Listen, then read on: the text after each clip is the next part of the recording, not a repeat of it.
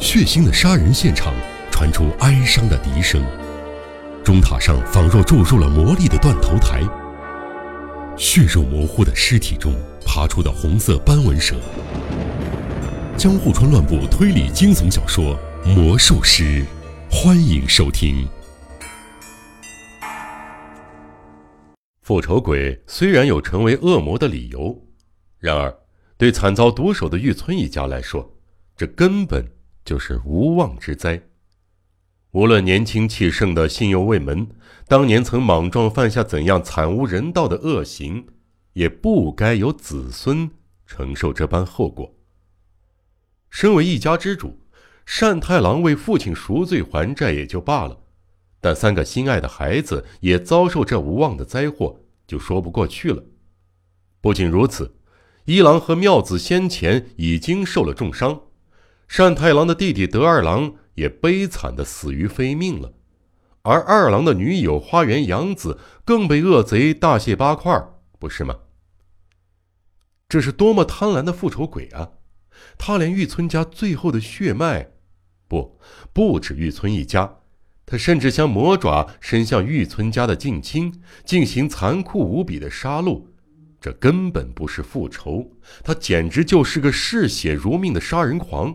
上天究竟要纵容这嗜血的恶魔横行到何时？不不不，不可能！天道循环，这世界总是公平的，总有意外。不管恶魔的诡计如何详尽周密，也会有漏洞可循。魔术师的复仇案中，文代的背叛就属此类。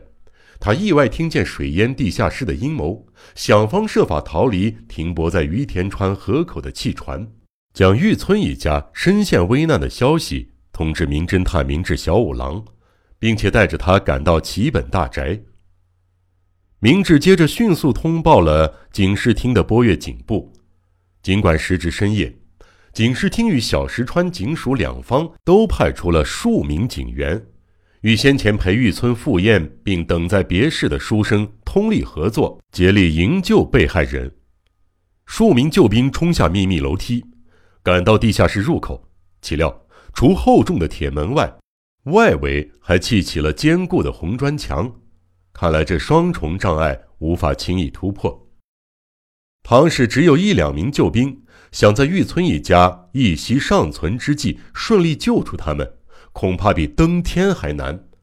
所幸眼下的人数众多，大伙儿分头寻找恰当的工具，有的撬开砖头缝，有的敲打墙壁，还有的又踢又踹。经过一番番奋力的拼搏，总算是击溃了墙壁。不一会儿，门锁也被砸开了。门一打开，浊水瞬间纷纷涌出。领头的警员招架不住，立刻被冲到了阶梯底下，状况是混乱不堪，但最终还是成功的救出了父子三人。被抬到地上的房间时，三个人早已是疲软无力，就像尸骸似的。众人又是生火又是烧水，费了好大的劲儿。好在单太郎、一郎和二郎身体向来都比较健壮，一下子便恢复了元气。等单太郎恢复了意识，第一句话就是询问爱女的安危。妙子呢？妙子没事吧？前一刻，警方得知妙子消失在冰水中，便赶回地下室仔细搜查了每一个角落。但匪夷所思的是，哪儿都找不到妙子。门扉紧闭，若要从大水注入的洞穴攀爬至地面，即便是身强力壮的小伙子都办不到。可是。妙子究竟是上哪儿去了呢？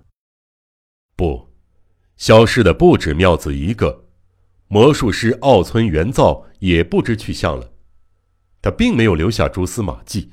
更奇怪的是，关键人物明智小五郎和恶贼的女儿文代也不知道什么时候消失了，四处都找不到他们。两个人到底跑去哪里了？又做了什么？玉村父子顺利逃过一劫，暂且就不再描述他们的情况。我必须向各位听众交代明智和文代其后的行动。断定玉村父子应该可以顺利获救，明智便不打算继续留在齐本大宅里磨蹭了。他认为妙子绝对不可能在地下室里，于是转而询问文代：“啊，我想起来了，他们商量着要救出妙子小姐，带到船上。”文代答道：“那他们是怎么把妙子小姐带出地下室的？有其他的秘密通道吗？”“嗯，我知道另外一条秘密通道的位置。地下室的墙上有一道暗门。”通往宅子外的草地。于是，他们立刻前去查看。红砖墙上确实有好几扇不起眼的、看起来像是仓库门的机关，得从外边才能打开。恶贼肯定是绕到外头，暗中将妙子带走的。他的父亲和兄长深陷混乱中，并未能够及时发现。为什么不早说？请立刻领我到密道出口。文代遭到了斥责，却不知道该如何反驳。其实，他并非没有想到这一点，只是顾虑到父亲或许还潜伏在密道里。就算是为了正义、爱情，但他这个女儿还是做不到毫不犹豫地出卖父亲。可惜，明智并不体谅文代内心的挣扎，真叫人不忍心。即使如此，事情既然已经发展到这个地步，文代也不能继续袒护父亲了。好，我带你去。他的坚决中带着一丝悲凉。两个人走出宅邸，只见洞穴入口被茂密的杂草掩得很严实，不知情的人根本看不出破绽。明智拨开杂草，打开准备好的手电筒，猫妖进了洞穴查看。不出所料，里头已空无一人。哎。地上掉了一样东西，文代眼尖，拾起一个银质发卡，虽从未见过，但可确定是妙子的发饰。果然，妙子小姐或许已经上船了。快，他们总不可能弃你自顾出海逃命，请带我到船上。嗯，我已经想到这一点，但您一个人，哎，不必担心，再磨蹭就赶不上了。再说，比起和一大群人一起行动。倒不如我一个人去，反而更容易把事情办成。我早有万全的对策。